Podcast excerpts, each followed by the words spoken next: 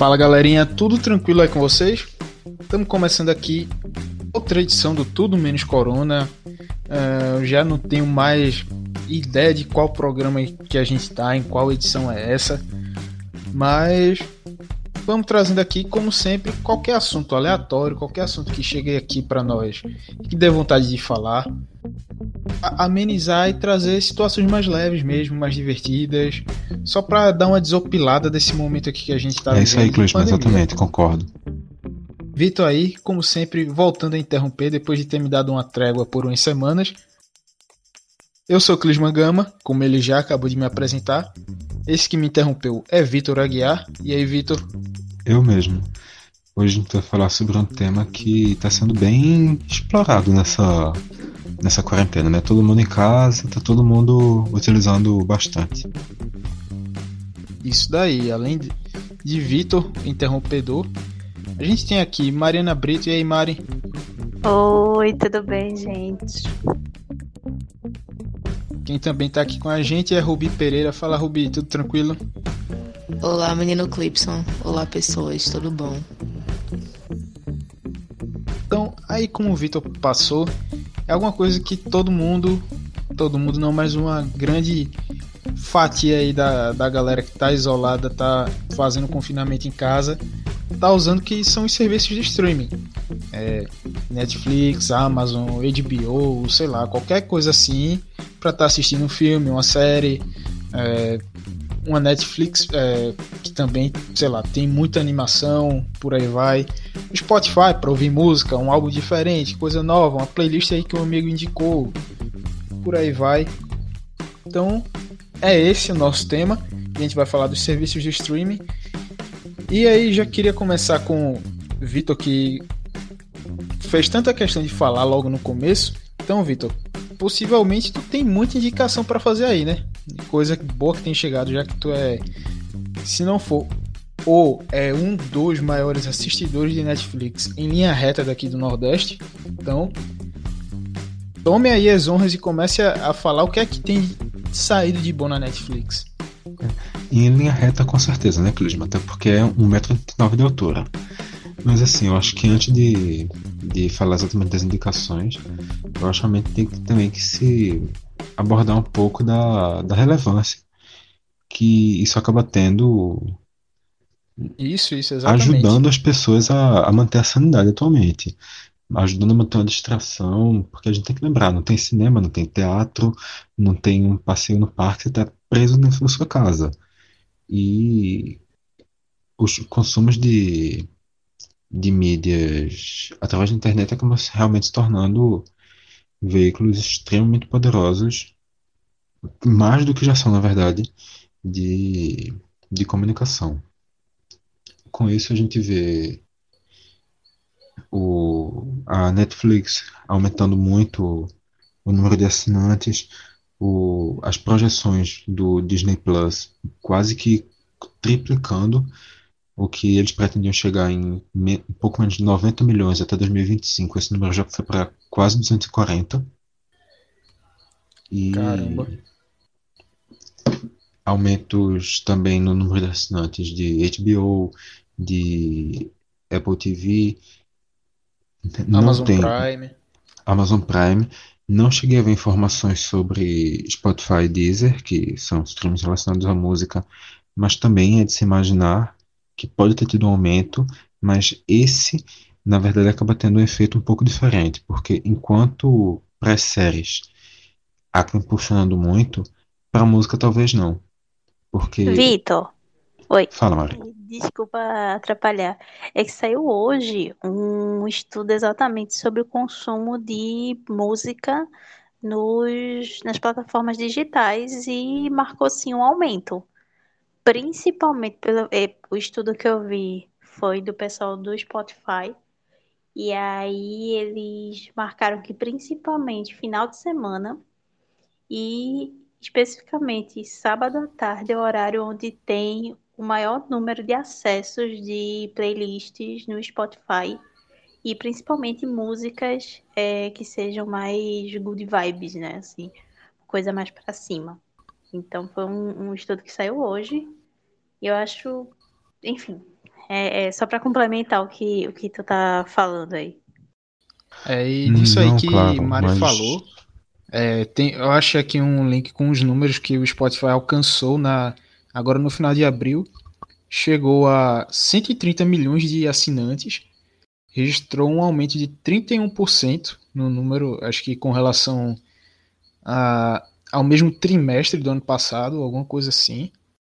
Então, é, já um número, esses 130 milhões, já é um número acima do que a própria, o próprio Spotify esperava alcançar.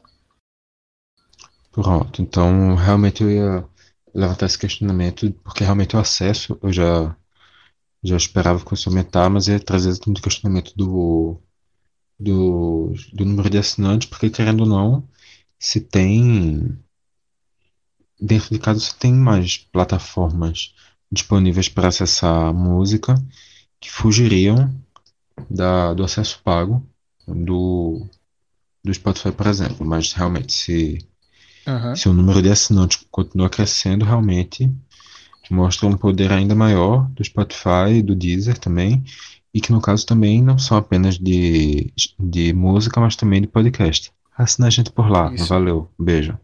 O Deezer aqui também encontrei uma matéria falando que chegou a mais de 5 milhões de usuários cadastrados, é, assinantes, coisa que há um ano não passava de 2 milhões. Isso no mundo ou no Brasil? No mundo. Nossa. A, Achava que a discrepância bem para o mais. Spotify. Pois é, né? Tipo, Gente, caramba. É, e 5 milhões de usuários, de assinantes no caso. Mas também porque, é por porque exemplo, o. Ah, Vai.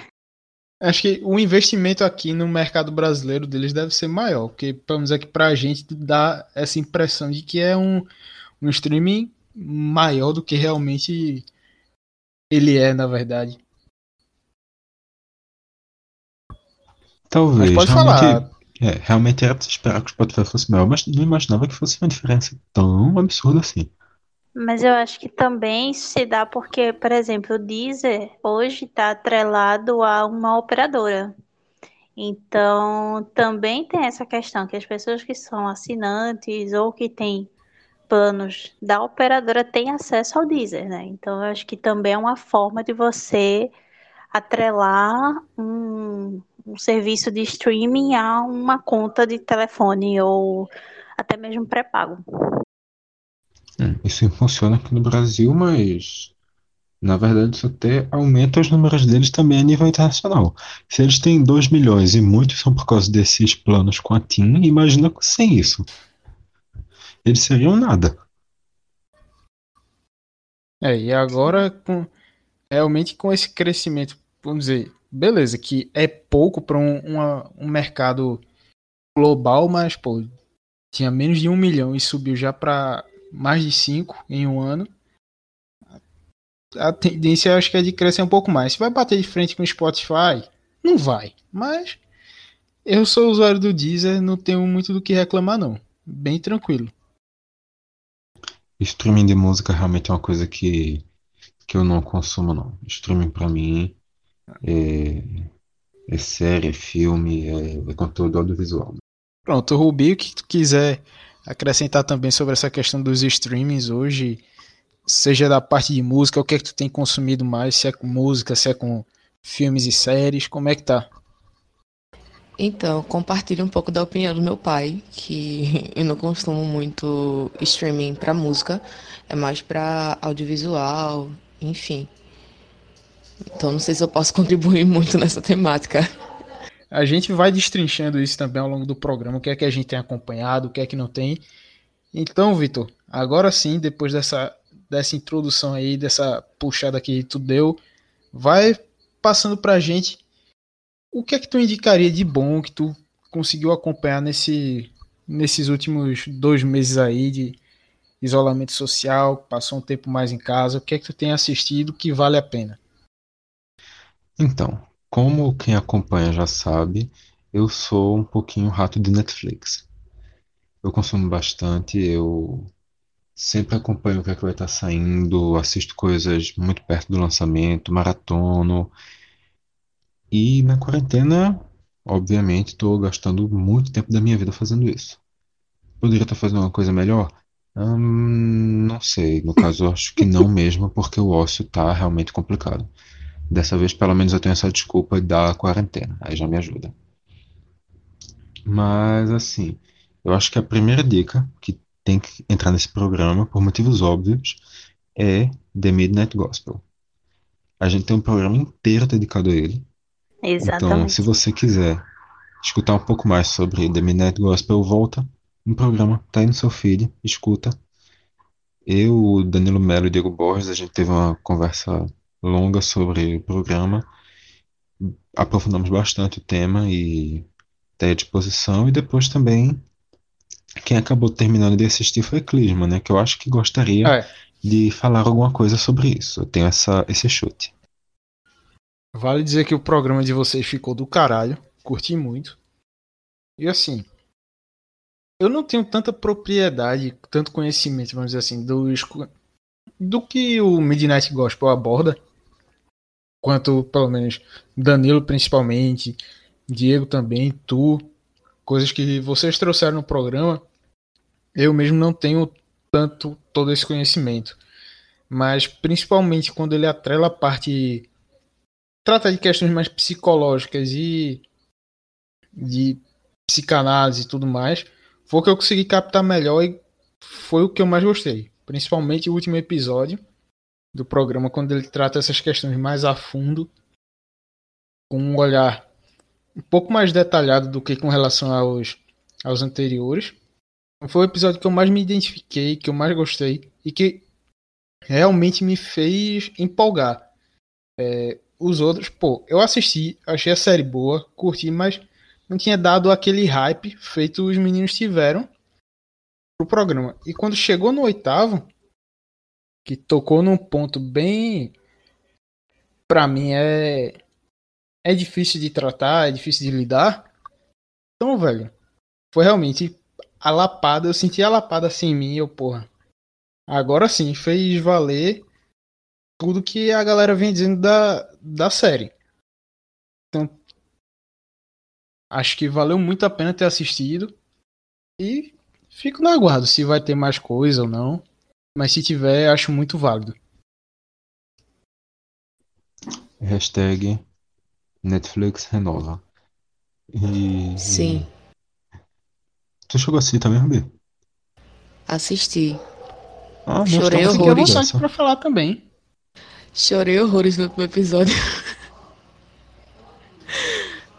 Ai, gente, foi muito doido, porque quando o pessoal indicou lá no grupo do Caixa, eu fiz assim, não, eu tenho que assistir isso. E aí eu comecei a assistir. E eu fiquei extremamente confusa, porque eu tava numa, num período não muito legal. E aí, pra acompanhar, foi muito difícil no começo. Mas depois que eu peguei o ritmo, eu só fui indo. E eu jurei que eu tinha acabado a série. E aí, num determinado ma- madrugada, assim, muito doida, eu vi que eu não tinha terminado. E terminei no dia seguinte o episódio, que tipo, coincidiu com a morte do meu cachorro. Então, já viu. Eu estava em lágrimas, mas é mu- muito, muito bom. Tipo, recomendo pra quem quiser, quem tiver curiosidade, enfim, assistam. É muito bom. Caramba. É, foi Ganha, meio ganha, ganha um pesado. contexto a mais, né? É, é complicado, complicado. Mas, assim, recomendações da Netflix, eu acho que dá pra fazer uma, uma rodinha, não ficar monopolizando a voz, mas a minha primeira é uma série que voltou à Netflix depois de algum tempo fora, que é Modern Family, uma comédia bem conhecida da, Ai, amo. se não me engano, da Fox, que tem as seis primeiras temporadas disponíveis na Netflix. Terminou esse ano, na décima primeira, e também está disponível no Globoplay até a décima temporada. Então, uma ótima dica, uma sitcom bem, bem leve e que dá para para descontrair nesse momento que às vezes é legal não pensar em nada. E dá pra entender assim, dá de pensar muito sobre as relações familiares, porque é muito doido. Gente, eu gosto muito de Modern Family. É maravilhoso, É assistam. maravilhoso. Tipo, assistam, por favor. É Eu sitcom, né? É. Tem algum. é, Acho que eu vou botar na listinha pra assistir também. Usando aquele formato de mock documentary, falso documentário. Mas, assim, eu questiono um pouco o quanto dá pra, dá pra se levar a série como uma série que leva você a refletir sobre formações familiares, porque, querendo ou não, eles, eles abusam muito de estereótipo em alguns momentos. Isso me incomoda um pouco também. Hum, sim, assim, sim e não, né? Porque eu acho que, claro, tem a questão do estereótipo, mas dá pra gente pensar um pouco fora da, da caixinha do estereótipo no geral, sabe? Eu gosto porque algumas, algumas questões como é, paternidade, como coisa do, do latino naquele meio, eu acho bem interessante. Claro que é de uma forma muito too much, né? Tipo, além do que, do que se é de fato, mas eu, particularmente, eu gosto bastante. Então, é, além do Modern Family, acho que sitcom, por enquanto, eu tenho nem muito o que falar, porque faz tempo que eu não, não paro pra assistir alguma coisa do tipo. Acho que, sei lá. A última realmente foi How I Met Your Mother, que aí eu assisti umas quatro vezes. E só, parei por aí. Gente, eu, eu tenho que. Eu comecei hoje a assistir Friends, que eu confesso que eu nunca tinha assistido. É muito Também nunca vi. É muito estranho, mas eu não. Eca! Eu não. O quê? Friends é péssimo, amigo. Pelo amor de Deus, não faça isso com você, não. Assim, De uma Ah, verdade. eu gosto. assim, uma pessoa me indicou e disse assim, ó, assiste Friends. E depois assiste. Ai, como é o nome esse aí que vocês falaram? É... How I Met Your Mother. Isso. Porque é, é, tipo, é hum, parecido. Foi a, a premissa que a pessoa me vendeu. Que era parecido. Aí eu, tá. Como eu nunca tinha assistido Friends, eu sempre, eu sempre achei muito, ah, galera fica hipervalorizando Friends, nem deve ser isso tudo. Aí eu botei pra assistir, né? Já tô na 17 episódio da primeira. Tipo, minha gente, é muito, é muito doido. É muito doido, porque é uma coisa dos anos 90, né? Assim. E se eu não me engano, ela fica até 2000 e começo dos anos 2000. Mas é muito estranho. E é aquele tipo de série que tem aquelas aquelas claques, né, que são os risos no meio da série que eu acho horrível. Mas que tem hora que funciona e tem hora que você ri de pena do povo que tá rindo. Entendeu? Mas eu achei bem interessante. Particularmente, eu tô, tô gostando até o presente momento. Vou pegar raiva? Talvez eu pegue raiva, né, em algum momento, mas até agora Vai, tá com funcionando. certeza vai. Com certeza vai. Guerreira, viu?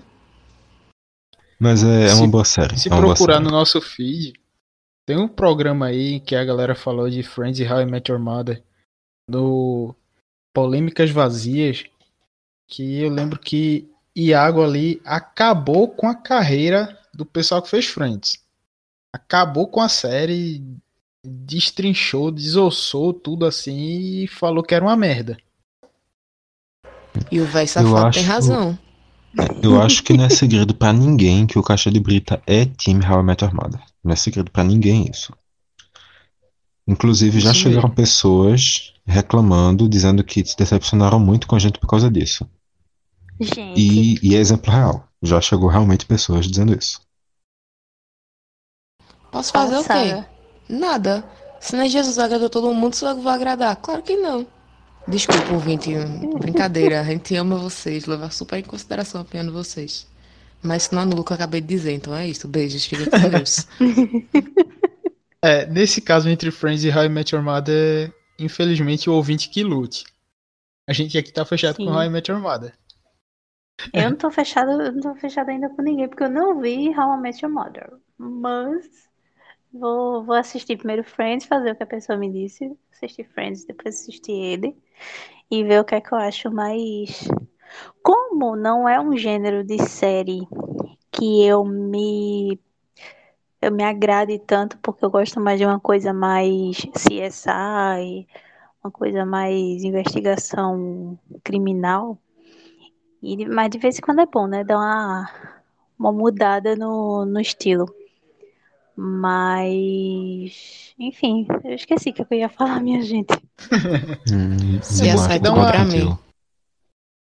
É bom que dá uma variada na, no estilo e também você vê algo mais leve mesmo, só pra distrair, dar umas risadas e tudo mais. É muito válido. é, pra mim funciona mais ou menos do, no sentido contrário. Eu vejo bem mais sitcom e de vez em quando eu paro pra assistir alguma coisa um pouco mais pesada, mas a maioria das coisas que eu assisto realmente é, é mais leve, mais pro lado da comédia.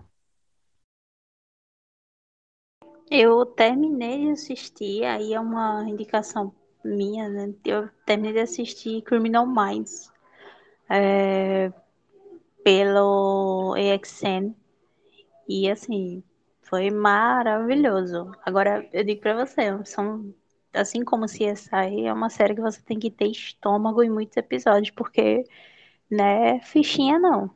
Então assim, é totalmente pesada, coisa de, de, de crime. Você tem que estar bem, você tem que estar numa boa, sabe? Um dia que você queira. Entendeu? Mas uma coisa que aí eu vou indicar pro pessoal que tá assistindo Netflix, que, que eu comecei a assistir, não terminei ainda, que é o documentário da Michelle Obama, que é baseado no livro no Minha História. E tá bem legal, assim. Pelo menos o que eu comecei a assistir, eu achei muito interessante. Provavelmente vou terminar esse final de semana. Mas aí é uma indicação que eu dou de uma história de uma mulher massa, assim. E que vendeu bastante livro contando a história dela e ela traz a linguagem do livro pro audiovisual. E assim, tá muito, muito bacana mesmo. Ah, assim, recomendo horrores. Vou- Enfim.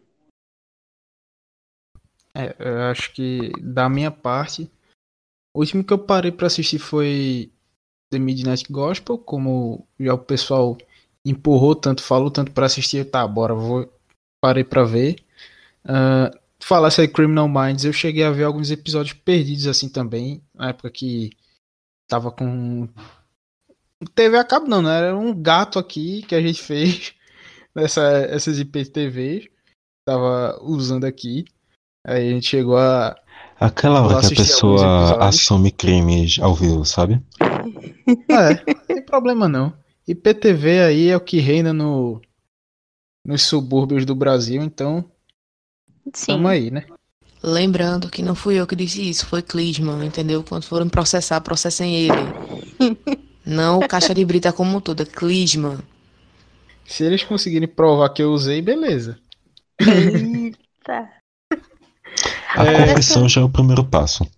Agora, se eu não me engano, o Criminal Minds ele tem algum streaming. Se, eu creio que seja Globoplay, que tá com os direitos pra passar Criminal Minds. Não sei se a 15 temporada já tem. Mas é isso. É, meu filho, 15 temporada. Foram É grande, viu? É grande, é grande. E cada, cada temporada tinha tipo 20 episódios. Essa última temporada eles reduziram pra 10, mas é muito episódio. Meu Deus do céu. Grey's Anatomy tem 16, eu tô aqui firme e forte, menino, pelo amor de Deus. Correta. Acho que. Deixa eu ver o que mais. Já teve alguns programas que eu falei isso, que eu tô, ten- tô tentando tomar coragem pra retomar a ver Mr. Robot, que saiu a quarta e última temporada no fim do ano, e eu até então não cheguei e parei pra ver. Apesar de ser uma série que eu gosto muito, mas cada episódio mais ou menos uma hora, aí. É. Eu não tenho tanta paciência pra estar parando tanto tempo assim e tá vendo. Que eu já não sou um grande acompanhador de séries e de filme. Todo mundo aqui sabe que eu sou muito avulso com isso. Aí pra tá parando uma hora, duas assim, tá vendo os filmes, aí eu acabo não tendo tanta, tanta paciência, mas vou tentar, vou tentar. É, uma indicação que tá, Tá na minha qual, lista aí. tá em qual plataforma, tu sabe, Clisman? Ah, rapaz, a plataforma que eu peguei foi no The Pirate Bay. The Pirate Bay, como quiser chamar. Assumindo mais um crime ao vivo. Mais um. Tá, tá muito crime. bem. Na moral, vou sair desse programa aqui, viu? Senão amanhã vem alguém bate, jogar intimação na minha casa. Não quero isso não, rapaz. Eu acho que tá na Amazon. Deixa eu. Não sei se eu. Deixa eu ver aqui. É, pode ser. que- É, já já a Mari traz aí pra gente É, se tá é na isso Amazon, mesmo. se não tá, tá. na, tá na Amazon. Tá na Amazon, pronto. Amazon Prime Tô com a assinatura da Amazon, eu posso ver lá então. Olha aí. Sem problema nenhum. Ou seja, ele poderia fazer a coisa pelo meio legal, mas ele faz pelo meio criminoso. Ele Tá comete o crime você, só pelo prazer de estar a pessoa errado. tem acesso, mas bota no. Ai, ai. Enfim, a, a assinatura da Amazon Prime é, é recente, tem pouco menos de um mês. Então, Inclusive é maravilhoso, porque você paga R$ 9,90 e tem o, o- a vantagem de você assina o Amazon Prime, você ainda tem frete grátis em qualquer compra na, na Amazon, de produtos feitos a entrega pela Amazon. Eu achei sensacional. Melhor custo-benefício. pronto, foi principalmente por causa dessa entrega aí, já que meu irmão, vez ou outra, tá comprando umas HQs pra ele, mangá, então pela Amazon consegue pegar esse. é, um frete melhorzinho e tal.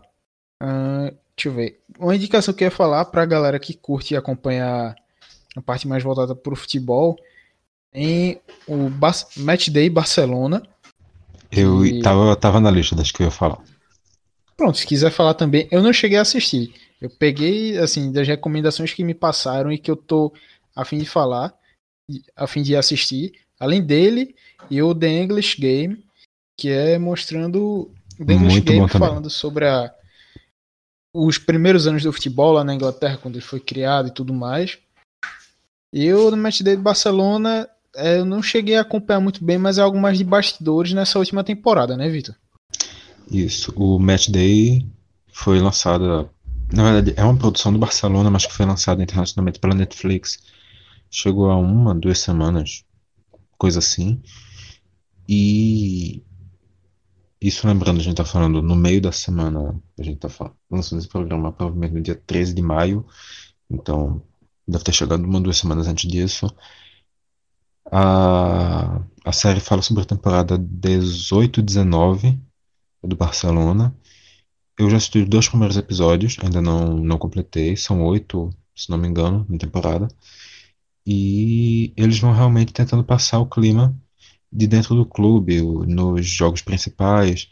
Até agora, os dois jogos falaram sobre situações diretas envolvendo o clássico com o Real Madrid, mas já, deixa, já deixou claro que vai abordar também outras circunstâncias. Já, já deram a entender que o terceiro jogo vai ser sobre a Liga dos Campeões, mas isso sempre acompanhando ali o dia a dia da do que se passa ali um pouco antes das partidas, no estádio, essa sensação mais próxima ao clube. E quanto ao The English Game, aí já foi lançado, arrisco dizer, no final do ano passado, se não no comecinho desse ano. Já é realmente uma série mais voltada para o ficcional. Na verdade, não ficcional, porque é baseada em, em fatos reais.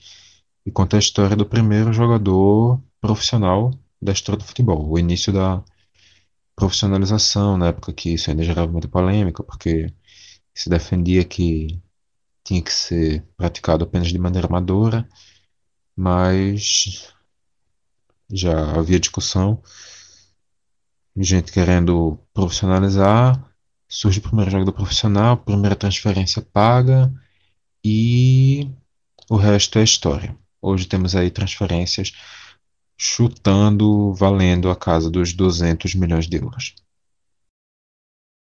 Em barras de ouro que valem mais do que dinheiro. É grana, papai. Mais ou menos isso, mais ou menos isso. Menino, Queria, viu? E tu, é Rubi, que tem você- alguma coisa pra O que é indicar você também? faria com 200 milhões de. Nossa. Eu não consigo nem pensar nesse dinheiro. A amiga pergunta difícil, viu? Não consigo nem ter dimensão desse dinheiro.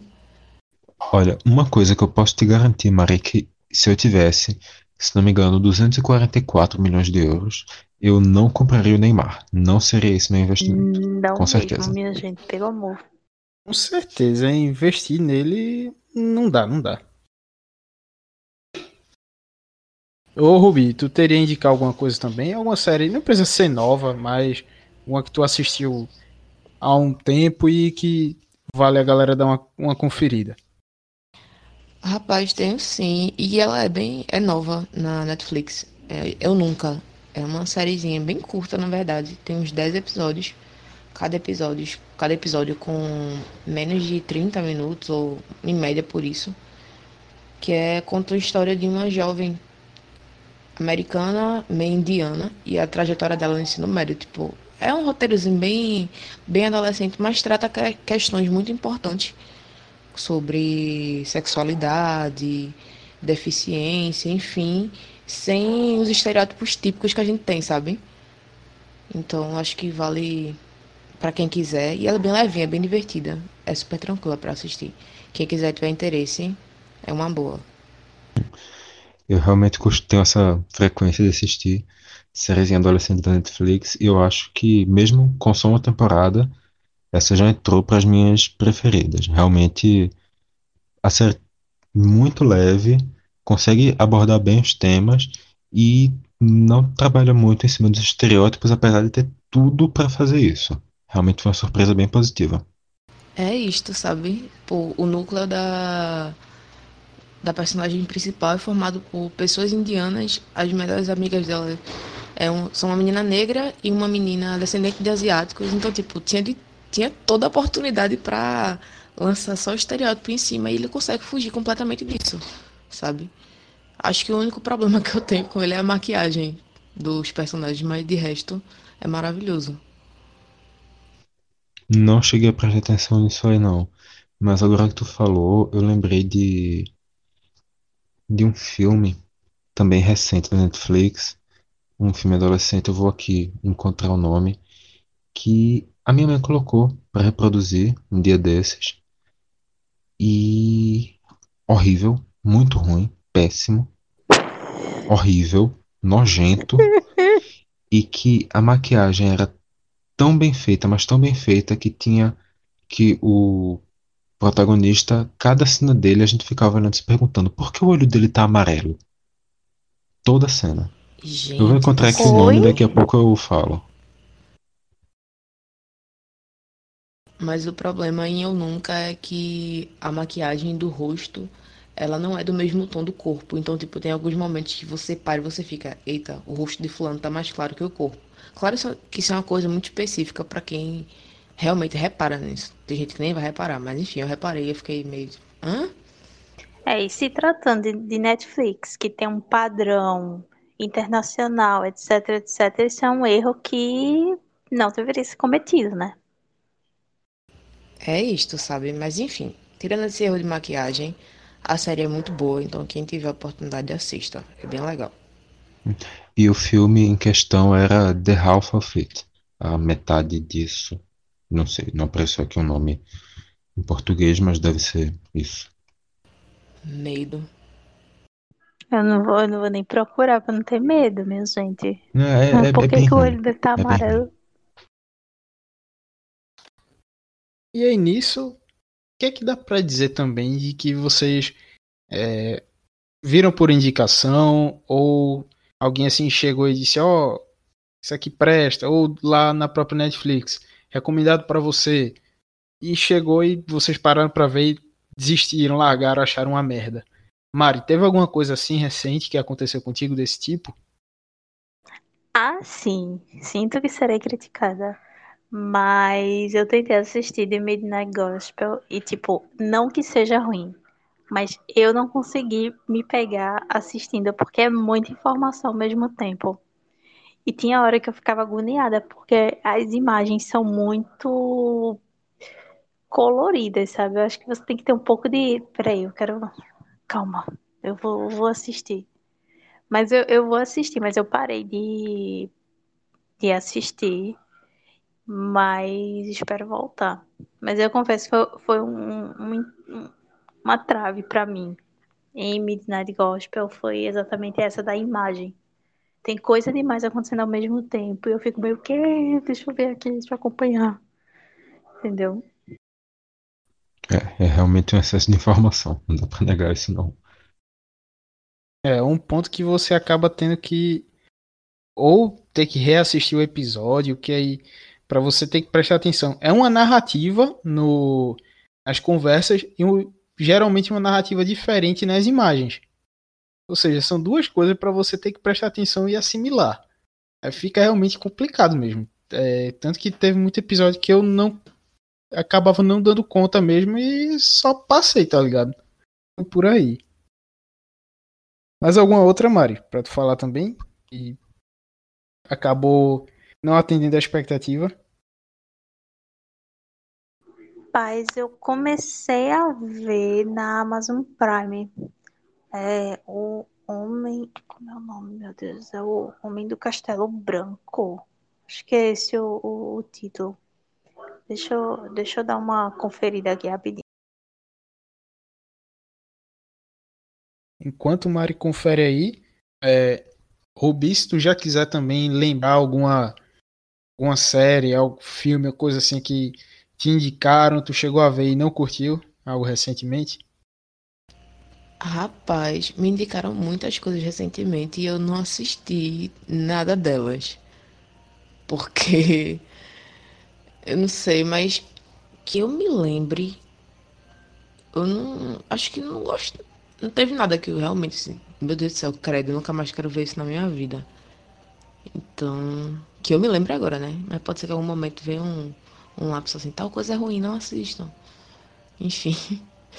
Pronto, achei é O Homem do Castelo Alto, que é baseado em um livro de ficção científica do Philip P. Dick, que escreveu boa parte dos livros da Aleph são, são deles. E eu comecei a ler esse, esse livro e gostei. Mas o seriado eu não estou conseguindo acompanhar, porque é muito exatamente essa questão de muita informação ao mesmo tempo. E eu fico meio, que? Como assim? Não. E é um tema meio delicado, porque fala sobre Segunda Guerra, o que teria acontecido se quem venceu tivesse perdido. Então, assim, eu não consegui, não, não consegui, não tô conseguindo acompanhar esse, esse ritmo da, da série, sabe? E tu, Vitor? Lembrei. Interrompendo Lembrou? aqui um momento. Pronto, manda Lembrei. Aí, é um filme da Netflix chamado Um Amor, Mil Casamentos. Não assistam. É uma perca de tempo. Não faz sentido. E é ruim. É isso. Peraí, Um Amor, Mil Casamentos. Esse título é muito. Sim, amiga. Conta a história é muito do. doido. De um cara que é todo doido, todo atrapalhado. É o casamento da irmã dele. E aí a, a, a, tem várias sequências de acontecimentos que acabam em outros acontecimentos estranhos. E aí a história do filme, o roteiro do filme é que tipo várias coisas poderiam ter, ter acontecido por causa de uma situação e ele fica meio que tentando mostrar que tipo, ah, tem várias o que uma decisão pode fazer com a sua vida. Meu Deus, é muito ruim, tipo, não assistam, de verdade. É, esse tava na minha lista, mas eu acabei de tirar aqui. Tô com a Netflix Uma aberta já, de já aproveitei. borboleta aí. Sim, amigo, só que ruim. Putz. Meu Deus, é sério que alguém tentou refazer Efeito Borboleta depois do segundo filme que não deu certo. Meu Deus. Vitor. E tu aí? Tem alguma coisa também que te indicaram, tu resolveu assistir e achou uma merda? Então, comigo isso é uma coisa muito comum na Netflix. Porque eu sempre estou acompanhando o que, é que vai ser lançado. Eu sempre vou colocando tudo na minha lista. E quando paro para assistir, muita coisa não é aquilo que eu pensava. Então, só na última semana mesmo eu comecei uma chamada Quase Feliz, No terceiro episódio eu vi que não tava acontecendo nada na série. Não é que a série seja ruim, é que a série simplesmente. Tipo, tá. Não tá acontecendo nada. Argentina. Eu disse, tá, legal. Desisti. Eu também tinha começado uma outra Outer Banks, também da Netflix. Desisti no primeiro episódio quando eu vi que a história tava ficando muito enrolada, estavam estavam ali enrolando, enrolando, enrolando muito para chegar. Já entendi que aquela história ia ser um negócio muito complexo, disse não, sem paciência. E uma outra também, logo que eu peguei a Globoplay, eu saí colocando algumas, e uma delas foi uma série que a Globo lançou, acho que em 2016 ou 2017, chamada Vade Retro, que eu comecei a assistir, assisti o primeiro, segundo, terceiro episódio. Eu acho que eu cheguei a assistir o quarto ainda, mas também piadas muito idiotas, um, um- uma sequência que dava série que tentava muito aliar um peso satânico com imbecilidade infantil logo do lado e não fazia muito sentido, eu também desisti. Essas foram as mais recentes que eu me lembro, pelo menos.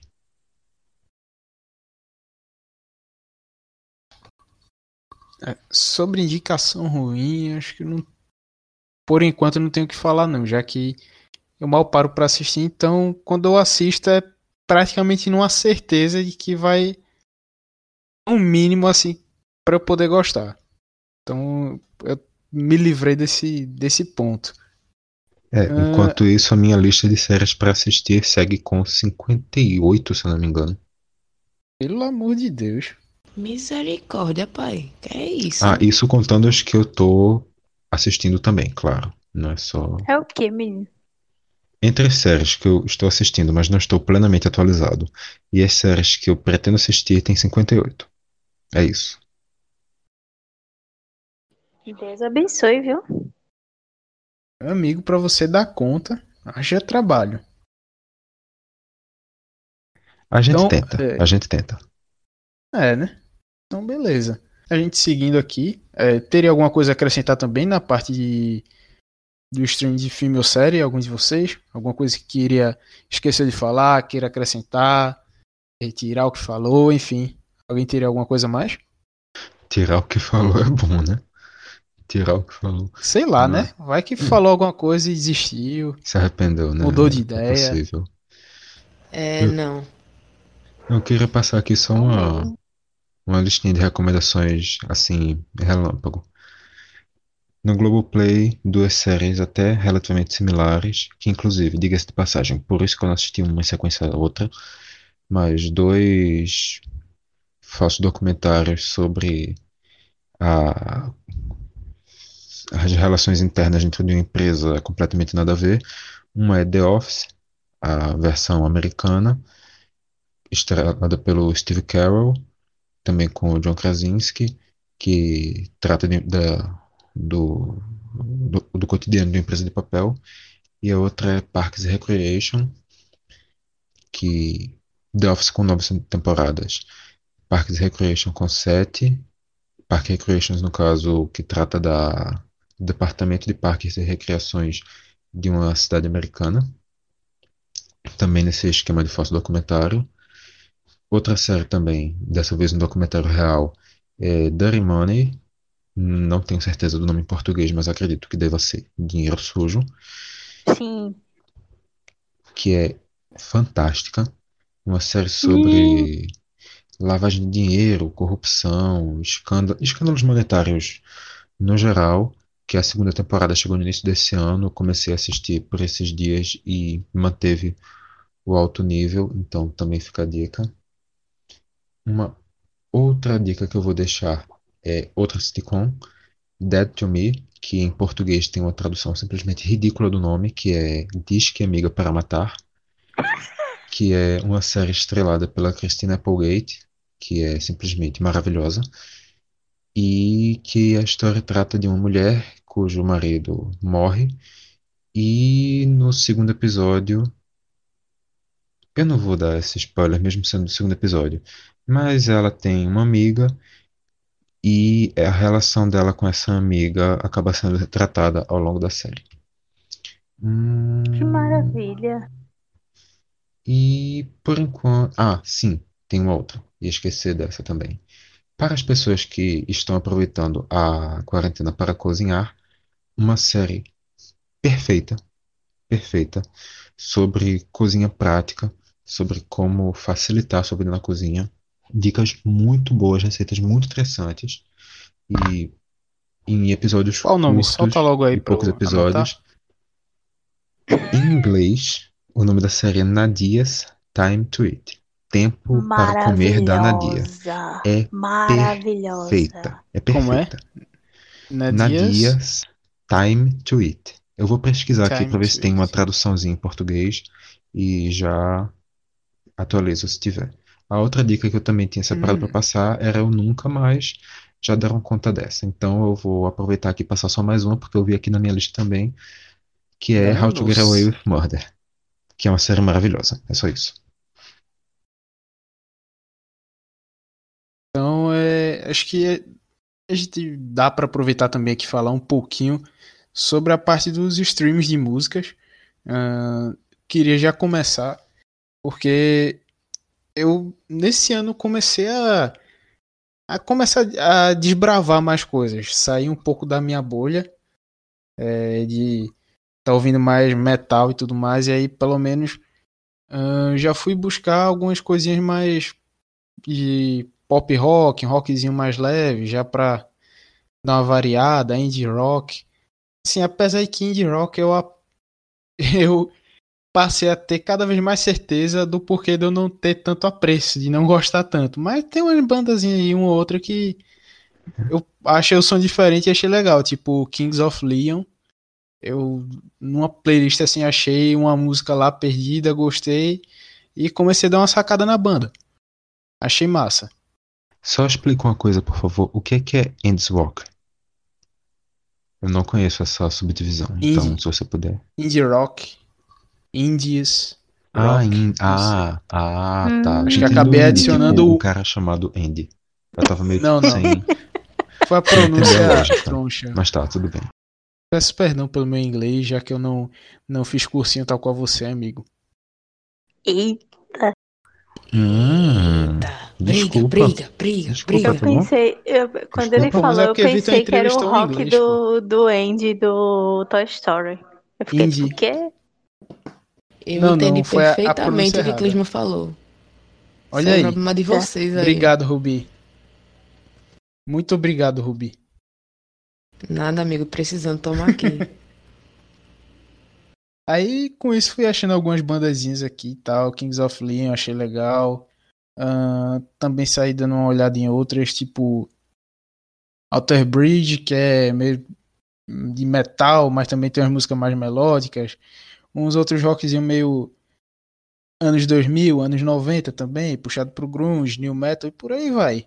Além de outras coisas também que chegando a esse tanto de live que tá rolando, então já teve dia que eu peguei, comecei assistindo Fagner, passei pro sertanejo, que acho que não lembro qual era a dupla sertaneja que eu nunca tinha ouvido, mas estavam dizendo, ah, bota aí pra ver, presta, não sei o que. A galera mandando foto no grupo, tô bebendo, vendo, aí botei pra acompanhar também. Aí depois começou Musa, Pra passei pra Musa. clima. É, pra entrar no clima, assim, com a galera, pronto. Assisti live de Musa, também do caralho. E é, a maior variedade que eu tô vendo não é nem que eu tô colocando assim no que eu tô ouvindo, não é nem tanto no, no stream em si, no Deezer, mas principalmente nas lives. Uma live é outra aleatória assim, a galera tá ouvindo, tá assistindo, tá dizendo que tá bom, eu pego e boto e acompanho também. Por aí. Matando um pouquinho da saudade de, das, das idas ao Recife Antigo pra tomar uma por lá ou no, no 01 ou na moeda. Mas olha só, é, mas assim, de certa forma também, se a gente for pensar na palavra streaming pelo conceito mais óbvio possível, uma live, uma transmissão ao vivo de um de uma prestação musical é, na pura definição, um streaming. Então, mesmo É. não sendo dentro de um aplicativo de streaming de música que a gente está mais acostumado, é sim um formato de streaming também. Sim, E que, porque a maioria também convenhamos- tá no Spotify, no Spotify, no YouTube, né? Que agora virou é. plataforma de streaming. Pois é. E também é um formato que vem ganhando muita força nesse período. É, talvez de todo, tudo que a gente falou, de que o streaming de música está ganhando mais assinantes, o streaming de séries está ganhando mais assinantes, mas as lives estão tendo um- um- uma quantidade de acompanhamento que vai, se a gente pudesse calcular, é óbvio que tem um aumento muito maior que esses dois juntos.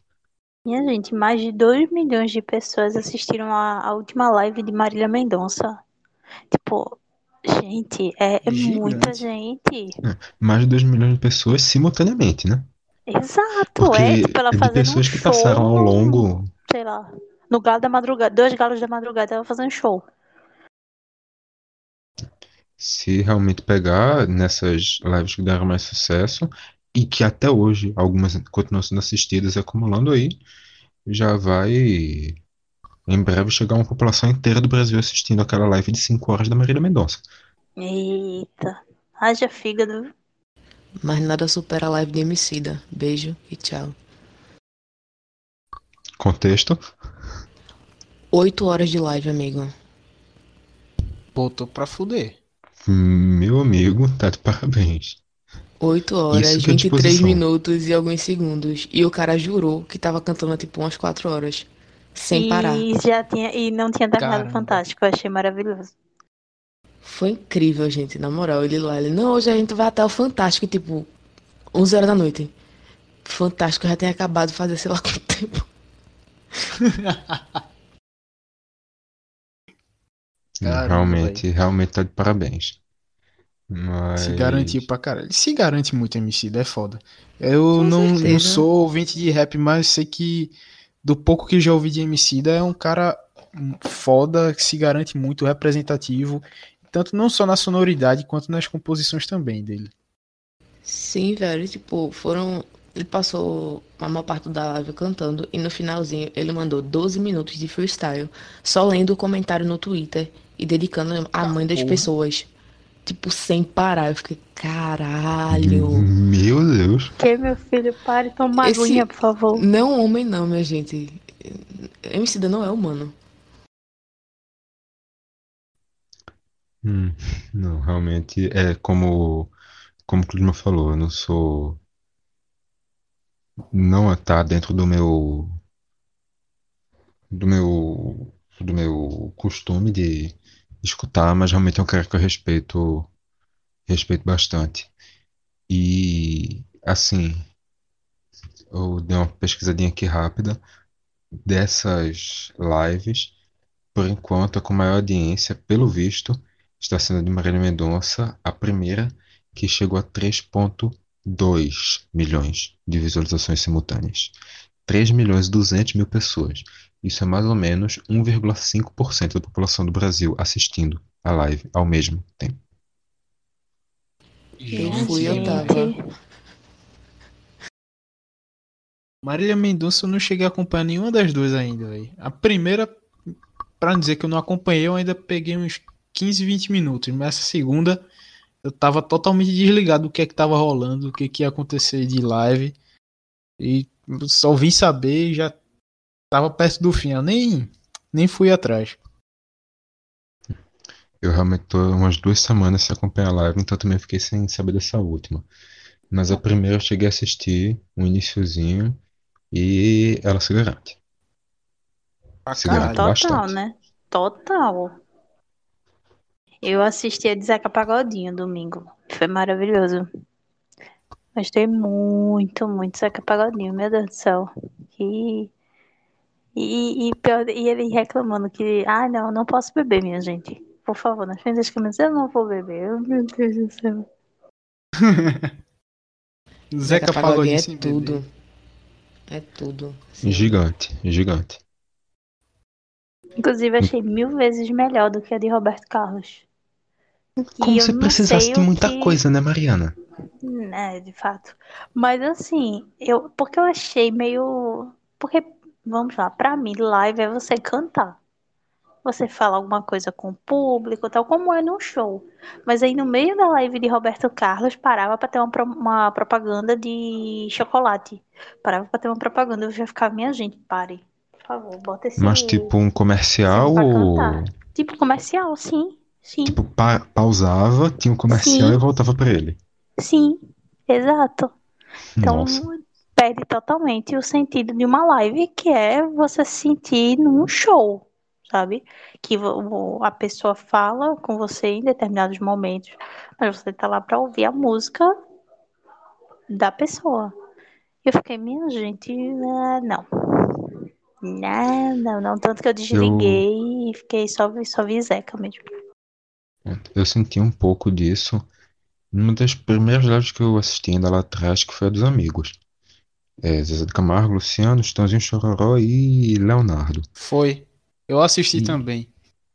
E tinha Parava uma- muito pra conversar, pra falar as coisas, bicho. Nem do fato de parar pra conversar, porque isso é uma coisa que meio que já ficou subentendido que é deles, que é assim, desde o tempo que eles tinham o programa na Globo, os Sim, shows sim. dele, isso é uma naturalidade. A questão é que tinha uma apresentadora, que de vez em quando parava Uhum. no meio das conversas de- deles e ia pra ela.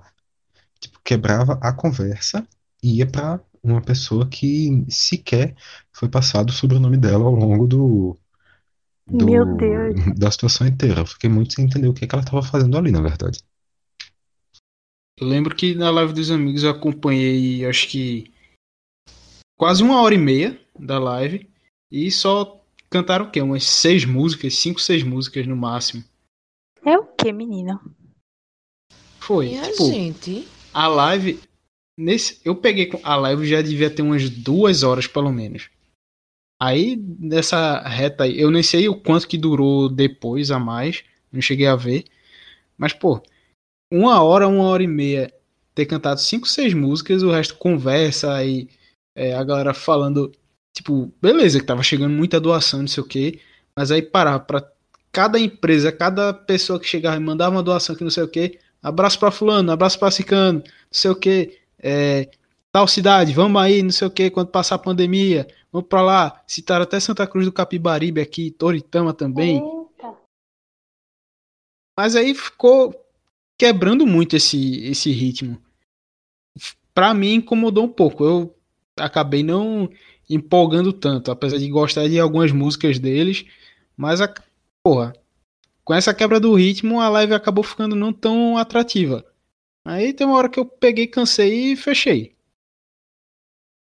Não, eu assisti, eu assisti ela com atraso, na verdade. Não assisti ela ao vivo, apesar do nome live. E realmente chegou um ponto que tava parando tanto, parando tanto que eu comecei a pular as partes que eles estavam conversando. Quando eu começava outra música, eu parava, deixava, voltava a conversa, eu começava a pular. Mas no início realmente teve um ritmo muito melhor de música. Só que quanto mais tempo foi passando, mais foi foi quebrando, que foi também uma coisa que eu senti no dia seguinte, quando teve a live dos filhos de Chitãozinho e Chororó.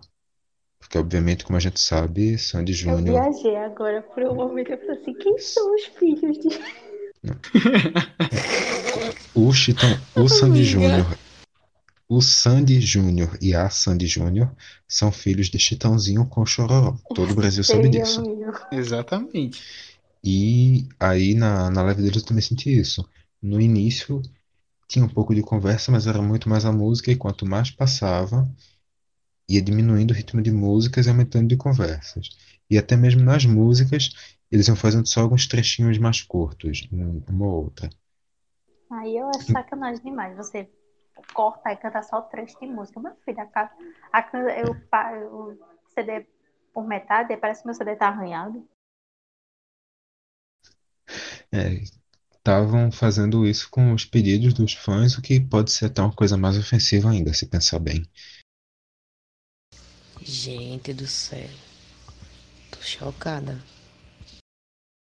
Acho que um outro ponto que vale destacar também nessa, nesse período é que algumas bandas, pelo menos assim, do, do nicho que eu acompanho de rock, de metal, algumas bandas estão soltando alguns shows é, históricos, é, shows que têm gravações profissionais, né? Deles, e estão soltando no YouTube. Tipo, Foo Fighters e Metallica têm feito isso. Acho que Foo Fighters já tem duas ou três semanas seguidas soltando um show por semana. Metallica também já soltou um ou dois no YouTube. Então, é uma opção também para quem quiser ver que são shows que não geralmente não tinham essa qualidade de gravação, não tinha essa reprodução oficial no YouTube e que agora estão tão pondo. Tem além da, das gravações lá do, dos fãs que participaram, que gravaram lá no show na época. E shows assim, da década passada também, já com uma qualidade bem melhor do que você consegue encontrar. Então achei bem bacana também essa atitude deles. Então acho que alguma coisa a acrescentar aí, galera? É. Aqui no Brasil eu não cheguei a ver isso exatamente por bandas, mas a, a Biscoito Fino, que é uma das principais gravadoras da produtoras da MPB, também soltou alguns shows, não muita coisa, e algumas partes de, de shows, no caso músicas, também no canal do YouTube. E a Adriana Calcanhoto não soltou nem show nem música, mas soltou uns. Tá, vem soltando, na verdade, uns programetes de 10 minutos dela explicando o processo de composição dela de algumas músicas mais famosas.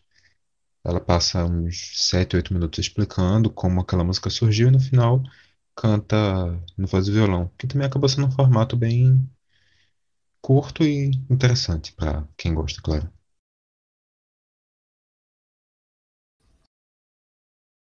Acho que daqui a gente pode encerrar o programa. É, Vitor, aproveitando, manda aí as redes sociais do Caixa para quem ainda não nos segue. Como é que pode encontrar a gente, entrar em contato, passar sugestão também de programa, é, entre outras coisas, fazer uma crítica, seja ela construtiva ou não, só descer o cacete mesmo, porque a gente falou mal de Friends ou outras séries aqui. Então, ah. pode mandar. É, realmente esse aqui é aquele típico programa que pode causar ódio de algumas pessoas. Mariana, inclusive, entende bem isso de programas do Caixa de Brita causando ódio, né? Sim, Mas, eu mesma cria do ódio. Pois é. Hum. Mas. Gosto é isso, muito pra... de tudo, então. Sei. Agora é muito fácil dizer isso. Imagina se não gostasse. Mas para acompanhar a gente nas redes sociais, para entrar em contato, se quiser ajudar a gente, se quiser mandar um texto para a gente publicar, se quiser participar do programa, se quiser o que você quiser, você tem o facebook.com.br caixabrita, você tem o Twitter, arroba caixabrita, e o Instagram, arroba caixabrita. Nos três, o que você mandar a gente responde logo, o que você comentar a gente vai ver e é isso. Você também pode escutar a gente, se você quiser só acompanhar o programa, em qualquer feed de podcast. O primeiro, óbvio, é esse que você já está. Que no caso já tem alguns outros, tudo menos Corona, apesar dessa não sendo sua programação normal, sendo essa programação de quarentena. Mas já tem programas aí que você pode escutar. Voltando mais no tempo, também tem programas de uma programação um pouco diferente que a gente acompanhava antes. E se você não quiser, se você não quiser acompanhar por onde você está acompanhando, tem Spotify, tem Deezer, Google Podcasts, Apple Podcasts, Castbox, Podcast Addict e o que a sua linda criatividade lhe permitir inventar. Falou. E com essa bela voz aí de encerramento de Vitor, a gente vai se despedindo aqui. Valeu, Mari, Rubi, Vitor e galera que nos acompanhou até aqui. Um grande abraço a todo mundo e até o próximo programa. Valeu! Ah, Tchau. eu queria encerrar só com uma pergunta, Clisman. Já hum. que Mari falou que o, o rock lá que tu falou era o rock do Toy Story, é mais ou menos como cantar Amigo Estou Aqui com a guitarra. E fazendo gutural também, acho que seria legal, velho. Lógico que não vou me arriscar aqui a fazer, mas acho que seria uma boa tentativa. Fica aí a recomendação para as bandas. Né? Eu imaginei que uma vestido de, de Andy agora cantando Deus, desculpa. Só queria informar. Meu Deus, Mariana não tem limites. Não, o Andy é de boa, pô. Sei lá, se fosse vestido feito Woody ou Buzz Lightyear, era outra coisa. Ei, Clisma, na moral, solta um amigo estou aqui, na moral, por favor. Nunca te pedi nada. Eu não sei cantar, não canto. É só a frase, só porque assim, ó. É isso, Amigo, estou aqui, vai. Amigo, estou aqui. Sem cantar, não tem como. Sinceramente, é. Clisman. Só decepção, hein, Clisman? Poxa. Foi mal, foi mal. Valeu, galera. Grande abraço para vocês. Tchau, tchau. Tchauzinho. Falou, galera. Tchau, gente.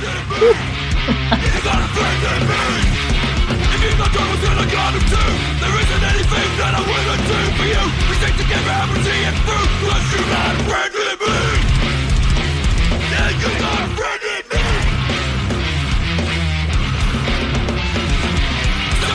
my people liar They are so good too.